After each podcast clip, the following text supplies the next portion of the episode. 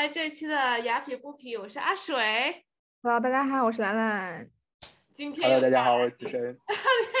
大来宾已经开始跟大家打招呼了。对，我们今天有一位大来宾，是我们哈佛的高材生，设计师，呃，建筑系毕业的，呃，子申。然后子申自己有个电台，叫做设计星云电台。呃，然后我们让子申来自己介绍一下自己。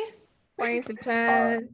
大家好，大家好。呃，我叫子申，我之前毕业于 Harvard 呃建筑学，然后在之前我在国内读的本科，然后现在我在纽约的一家做建筑和景观的公司工作，然后嗯，对我确实有一个自己的建平台，但是我们太久没有更新，也感谢 感谢诸位的鞭策，我们会立刻上传我们下期节目的。你们节目很有意思，我听了几期，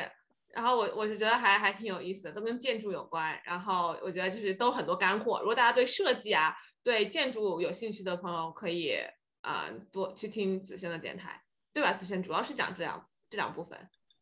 对我们其实讲的是希望，因为就做设计的话，其实很多人就一开始是做设计，但最后就做着做着做到别的东西上。然后我们会觉得这些人都比较有意思嘛，然后就邀请他们来讲一讲，就是怎么从一开始做建筑或者说做设计，就一直发展到做到了别的东西。比如说我们像之前请过去做互联网创业的人啊。然后还有一些，比如说做策展的、做表演艺术的，然后包括我们接下来一期其实讲的一个人是他之后去做了考古，就会有一些比较有意思的人。嗯，好棒哦！而且刚刚才知道子申现在的公司也特别牛，是设计纽约 Highline 的公司，就觉得特别的特别牛掰。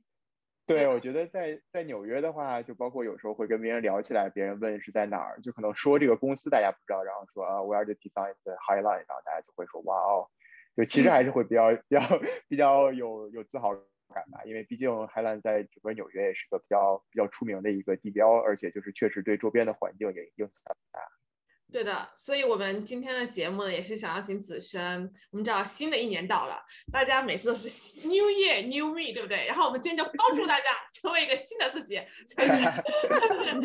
让子申用建筑学的原理呢，然后来跟我们自己聊一聊，聊聊他是就是如何可以运用建筑学的一些原理来设计一下自己的人生，然后设计一下啊你自己心目中期待的二零二二。那我们第，那我们就直接进入主题。第一个问题其实就是很很 basic 的一个问题，就是想问子申，设计学原理的核心是什么呢？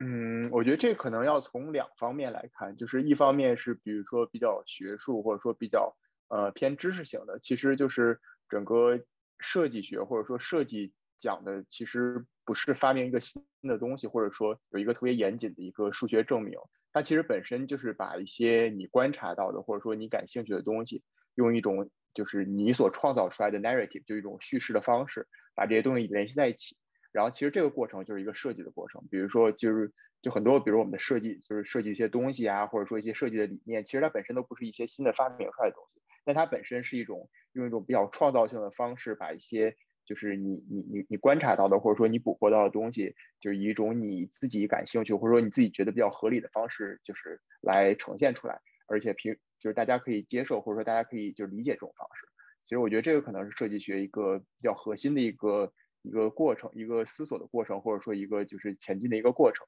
然后从另一方面来讲，就是呃，我觉得设计学或者说整个设计专业在实践上的一个方呃一个不同，就是可能。它会，它其实并没有什么特别 solid 的 core，就是它可能不会像比如说计算机专业，或者说比如说数学专业，它本身是有一个特别强调、特别强有力的自身的一个知识基础。然后设计学，尤其是建筑学，它本身可能是一个学科的一个综合。比如说你要设计一个楼，你不仅需要有外观，你需要有里面的这种需求啊，然后你需要有就是这种结构工程师啊，这种水电呀，就所有所有这些人的一，就是在整个这个项目中的一个 involve。所以很多的时候。就包括其实，在设计学中，之前有一个特别有名的一个教授，他写过一本书，那叫做呃 reflective part 呃 practitioner，意思就是说，就是整个你这个设计的一个过程，其实是一个不断的和社会和外界进行一个交往交互的一个过程。就比如说，你要跟结构工程师，你要跟客户，你要跟水电工程师进行交流，然后利用他们的这种专业知识来反过来，就是修改你自己的设计，然后最后使得你自己的设计可以就是 integrate 所有这些各各个方面的一些 comments。所以我觉得这个可能是设计学在就是工作或者说实践中，就是我理解的一个比较不一样的地方。那反过来，就这两点，就是在具体的生活或者说在人生的规划上呢，我觉得可能是有这样两个一个这样两点吧。第一点就是可能，嗯，我觉得就比如说我学习设计，或者说我就设计对我的影响，就是很多的时候，我觉得整个人生并没有一个对错之分。就很多的时候，因为大家有很多东西，你可以说是是成功的，或者说不成功的，这种东西完全就是一个一种定义上的一种区别而已。但更多的时候，是你怎么把你的人生的这些事情串联起来，变成一个你自己的人生。就这一点，可能是我觉得是就设计学告诉我的，或者说设计学给我的一个不一样的一个一个启示。然后第二点就是，其实我理解就是整个你其实你自己的人生，或者说你整个自己的，尤其是像工作之后的这种 career path，就很多的时候是一个跟社会交往的一个过程。就很多的时候不是说你啊你自己这个东西做的多好，而是你这个东西怎么样可以和别人 communicate，怎么样可以 reflect 别人的一些就是别人的一些工作，然后别人的一些呃一些 contribution 吧。所以我觉得可能这两点是我觉得整个设计学教育和设计学的一个工作对我的一个启示。你刚刚说到对错那边，我特别有。就是有共鸣，就是就比如说建筑和设计，我觉得这是很主观的一件事情，就是很主观的一个东西。有些建筑别人很喜欢，但是有些人觉得很难看。啊，就像你的事业或者你的人生一样，就是有些时候我们走的道路，别人觉得是对的，但是有些人可能觉得也不就也是不对的。就是这其实没有什么对错，而是真正是什么是你你真正需要的和对你自己的需求更符合的一条道路。我觉得，对的。对，我觉得可能尤其是像疫情之后，我对这点会就是感触比较深吧。因为就可能之前包括就尤其像设计学，就它本身不是对错的事情，它很多的时候就是是就是在 play with this ambiguity，就是你其实，在对错之间找一个就是你你你的这个 balance。然后，但是可能就比如说疫情之后，很多的时候大家会有的时候这种就是 voice 啊，包括一些讨论问题会很极端。然后这个东西其实是给我一个非常强的一个感触，就是就很多时候你必须要有这种就是。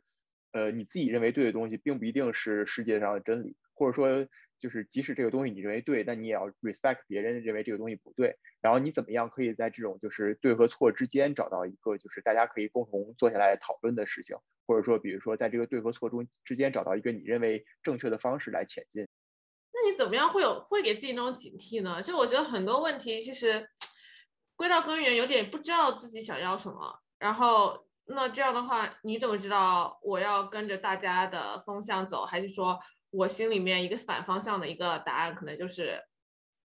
就是也不是对错吧，可能是我想要的。你怎么知道自己的立场在哪了？这问题是不是有点 stupid？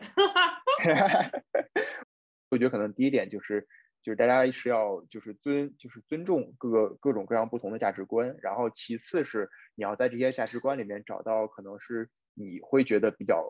合适你自己的，就这个东西也不是说它一定是对，或者说一定是错，然后它可能只是就你觉得 OK，我觉得这个东西就是天然的，我会对这个比较感兴趣，或者说我觉得这个东西是适合我的人生的，那我觉得可能这个就是一个比较好的一个 track。然后其次可能我觉得是，呃，我也不知道是不是因为在美国待的太久了，就是可能就不会特别急。比如说，因为我有时候也看国内的社交媒体啊或者什么的，就会觉得大家会对这个年龄啊，会对。比如说你走错个两年，或者说你比如这两年做的，尤尤其比如说之前，比如说有一些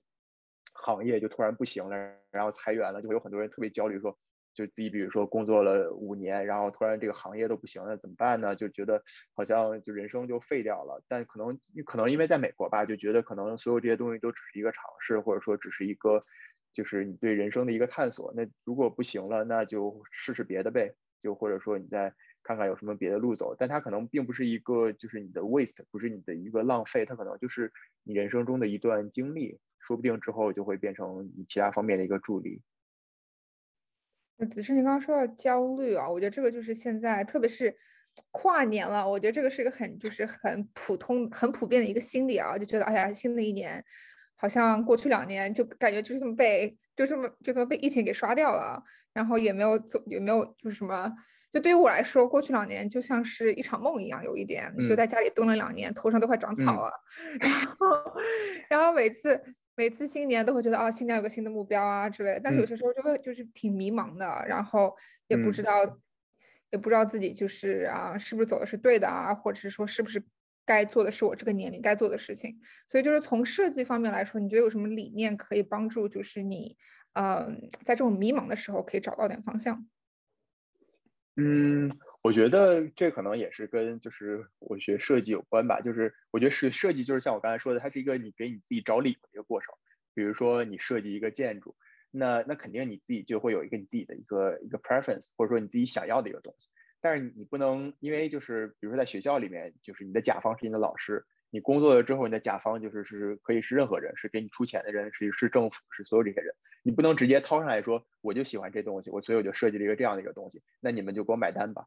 这个东西其实是完全是不合理的嘛，也不会有人会接受。所以就是其实是学建筑师一个过程，就是你怎么样把你你喜欢的一个东西，然后找一堆理由让它合理化，让别人给你这个东西买单。所以我觉得这个可能是也是我对人生的一个一个理解吧，就是其实人生就是就是你你你怎么样有有你一个自己喜欢的东西或者你自己的一个兴趣，然后你把这个东西掏上来了，但是你要让这个社会上的这些所有这些其他的人或者说其他这些东西这些这些机构或者说这些各种各样的因素可以接受你这个你这个喜好或者说接受你这个选择，所以我觉得可能是这样的一个过程，就是比如说呃比如说你喜欢设计，然后你做了设计。然后你你就是你一直在做设计的工作，然后你可能就要让别人理解你做设计这个工作，你你就比如说你你你在做些什么，然后你对社会的一个价值，然后包括你的整整个之后的一个前景或者说一个一个发展。那这个当当然不光是说，就是说你要你要比如说向向别人炫耀说你 OK 我的人生还是 OK 的，你们不用担心我。当然不是这个，其实是你要给社会一个交代，或者说你要跟社会有一个 communication。所以我觉得可能就是整个人生的一个过程都是大概是这样一个感觉吧。我觉得你说的那个理论很对，因为我有个朋友就这样的，他做什么决定，他会先把决定做了，然后再去找各种充分理由说服他周围的人，这是我为什么要这样子做，来 听，然后他可能就做了。我觉得这也不是一个不错的方式，虽然我自己不会这样子，但我自己还是是会想尝试这种方式。我觉得我是那种人会想想很多理由，first。就先想很多理由，然后发现哪些理由说服得了我，我再去做这个决定。但是有的时候反过来，其实也不不尝试一件还挺有趣的尝试，我觉得。对，我觉得其实也不会像说的我说的这么极端。比如说，我就掏出一个东西，我说我说这就是我人生的选择，我接下来就百分之 one hundred percent 要要沿要要要沿着这条路走。然后别人说什么我也不听，我只是试图说说服别人。当然，可能人生也不是这样的，人生就是就像我刚才说的，它其实是一个 reflective 的过程，就是其实你还是在不不断的在这种说服，在和别人就是有这种交流的过程中，还是在一点点修改你自己的一个 plan 的。就其实我我是不太会相信会有人，比如二十岁定了一个 plan，然后到六十岁都是一成不变的，这个东西可能有点太夸张了。就其实你还是不断的在进行一个微调，然后这样其实你。你 somehow 你也有自自己的一个最开始的一个 initiative，但是 somehow 你也就是对于周边的环境，对于周边的这些改变改变有一个有一个从自己方面的一个反应吧。刚刚你说到就是人生很多时候不是跟着自己计划走的嘛，这个我觉得就是，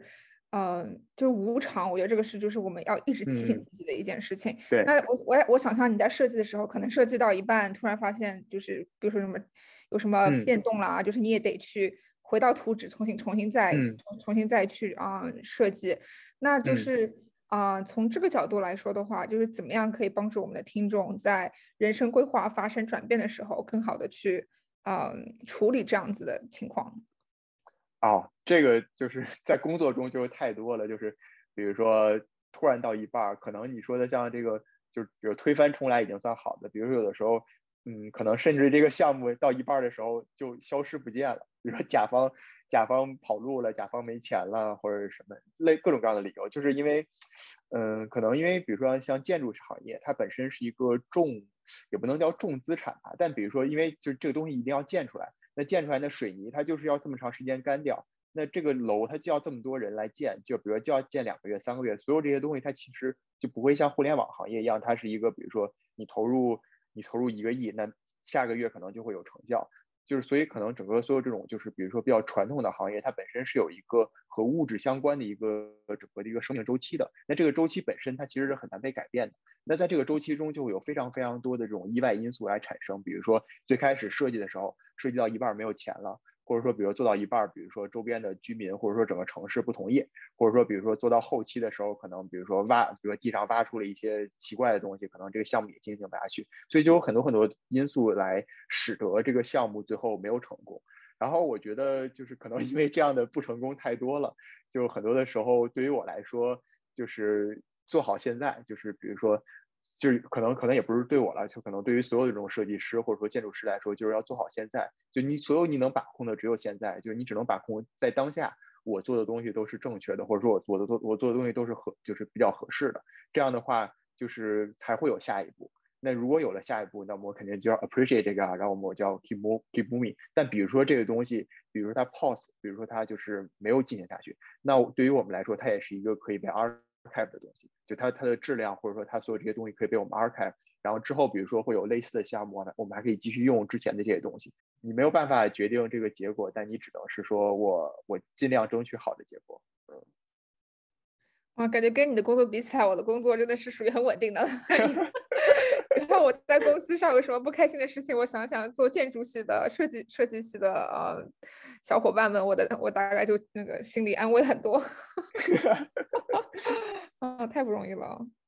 感觉做建筑是一个好需要耐心的一份工作哟。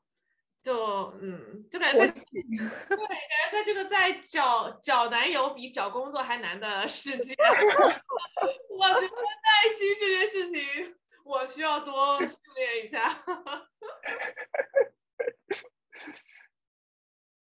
那我觉得就建筑还有一个很重要就是选址，我觉得其实它跟人生也是挺有相相关的，就是你自己的周围的生活、自己的朋友圈，其实多少会影响你自己。啊，未来的发展啊，然后每天的心情都会受到影响。那我很好奇，就是建筑学一般有哪些原理或者说系统去帮呃去帮助选址呢？选址的关键是什么呢？我觉得选址的关键就可能是，首先是第一点是你要确定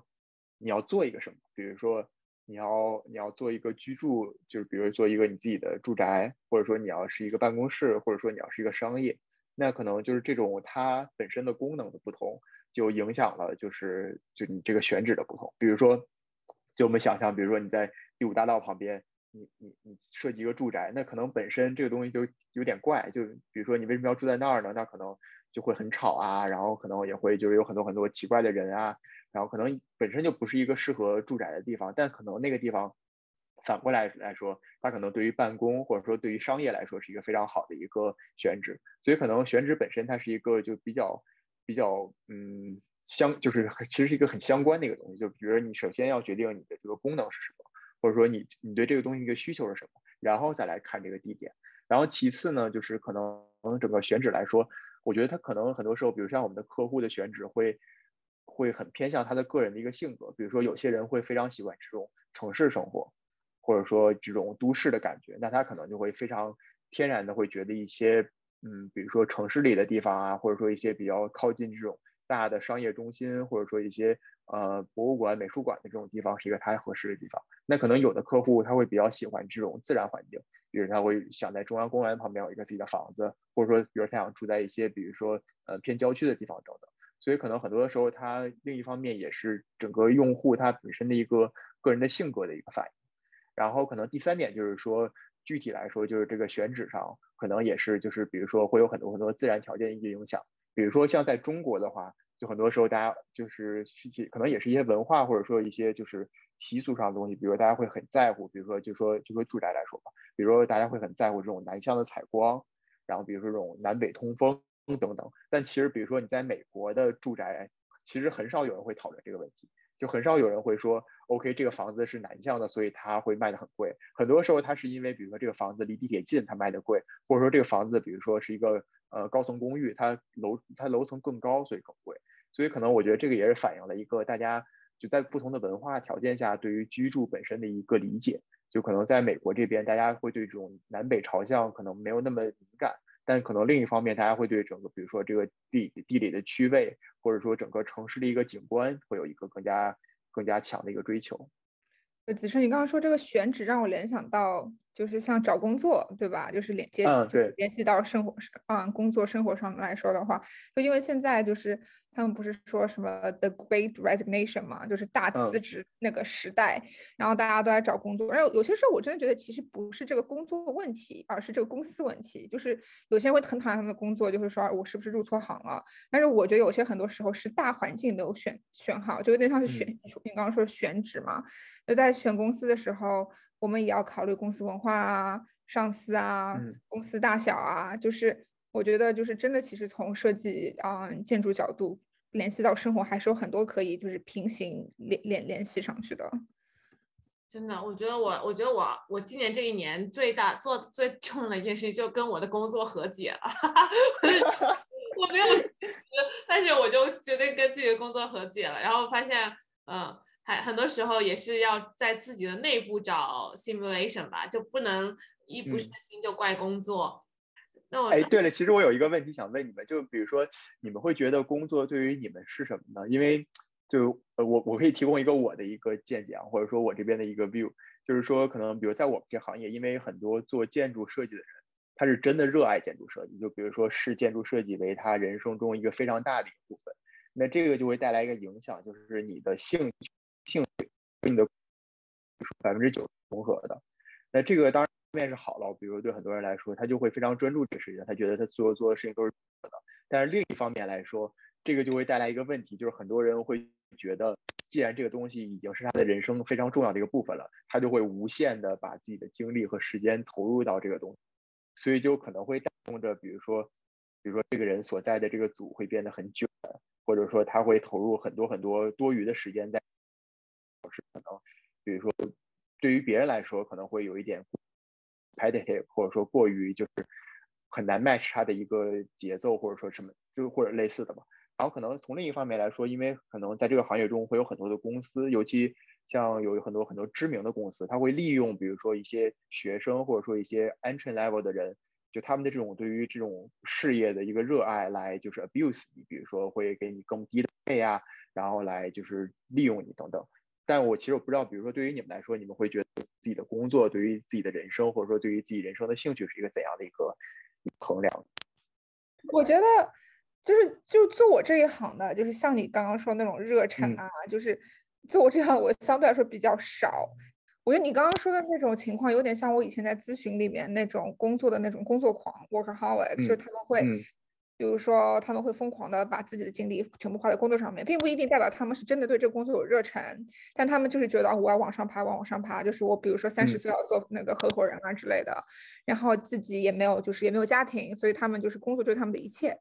嗯，就是这种的话，我我个人觉得不是非常健康。英语英文里面有句话就是 “you do you”，对吧？就是我觉得你想要这个样子，这个是我很尊重的一点，但是你也同时得要尊重别人不同的，嗯嗯，兴趣爱好。就像你刚，就像就像刚刚你说的，就是设计里面没有对和错，就是我觉得这种人生、工作上面的生活上面，嗯，这种选择也没有对和错，就是也许你就是喜欢把人生百分之九十都花在工作上面，但是对于我来说，我是做不到的。就是嗯我的，呃，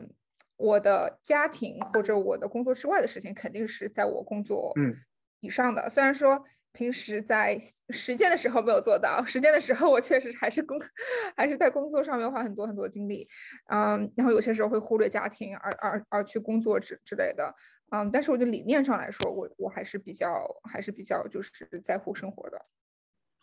我觉得，我觉得我过去，我觉得我刚从我第一年开始工作，就非常讨厌我的工作，然后讨厌到工资又低，时长又多。但对于其他人来说，啊，你在那么好的公司，你有什么好不开心的？然后一直到 COVID，然后之后开始慢慢跟自己的工作和解，因为我发现，让你感觉糟糕的，有的时候可能不是你的工作。可能有各个方面的原因，很多时候是你自己内心的原原因。就我觉得大部分我周围人就觉得自己要不然大材小用了，要不然就觉得工资低了。但是我觉得很多时候，如果你如果你觉得你大材小用了，那你去找到另外一份工作。但很多人又懒，就觉得说我不想去。啊、不想那么折腾，然后什么的，我也是可以理解的。毕竟我觉得人生也不只是有工作，所以我后来后来我觉得我今年最开心一件事情就是我自己终于跟自己的工作和解了。我后来觉得，啊、如果你能把一件事情做好，然后嗯能够能够有，哎，其实我还是因为我在办绿卡了，所以我跟我的工作和解了。然后然后我觉得我觉得我这个我觉得我这 case 也比较 real 吧。但是我就我觉得我之前的烦恼比较多的是，我觉得 underpay，然后觉得自己有更大的 ambitious，然后其实我自己又想转行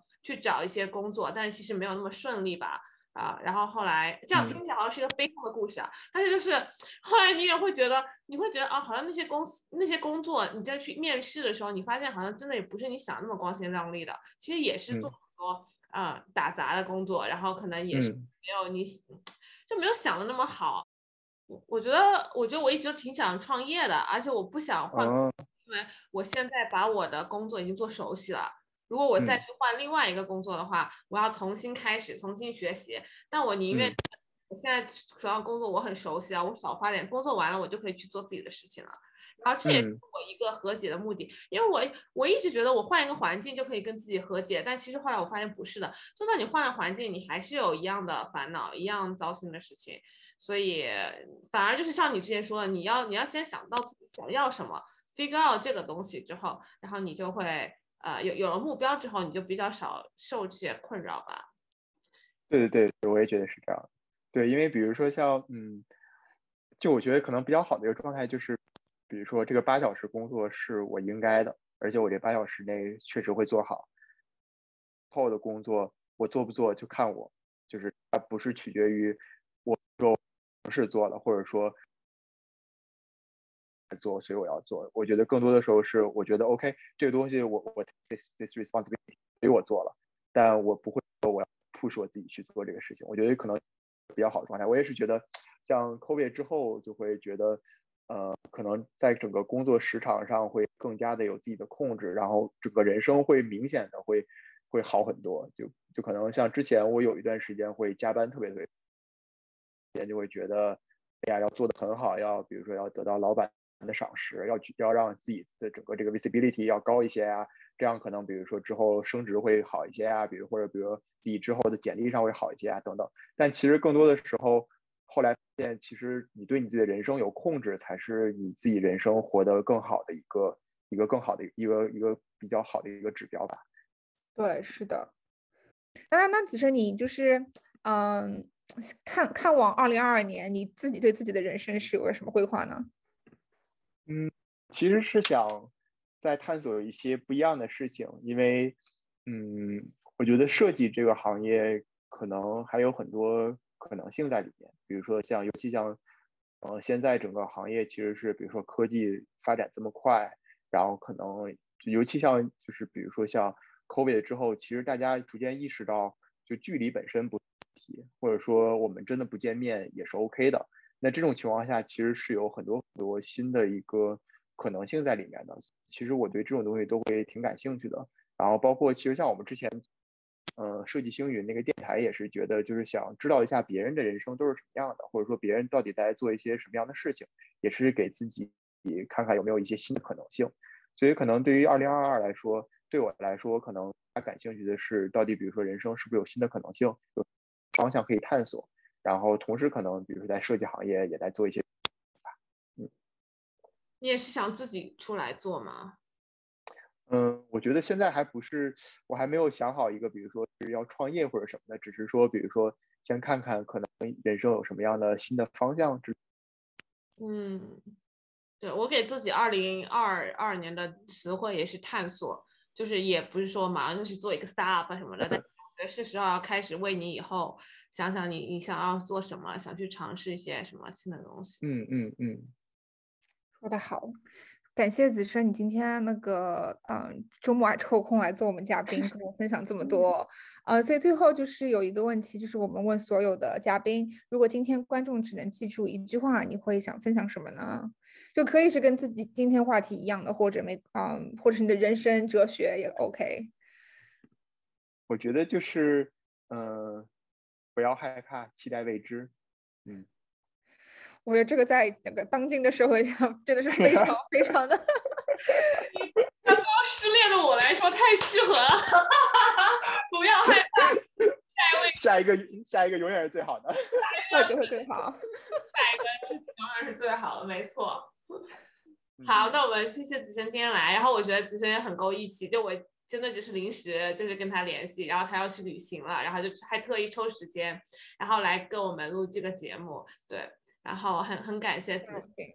对，非常感谢子琛，对，希望大家有机会也就是那个可以 check out 子琛他们的电台设计幸运电台，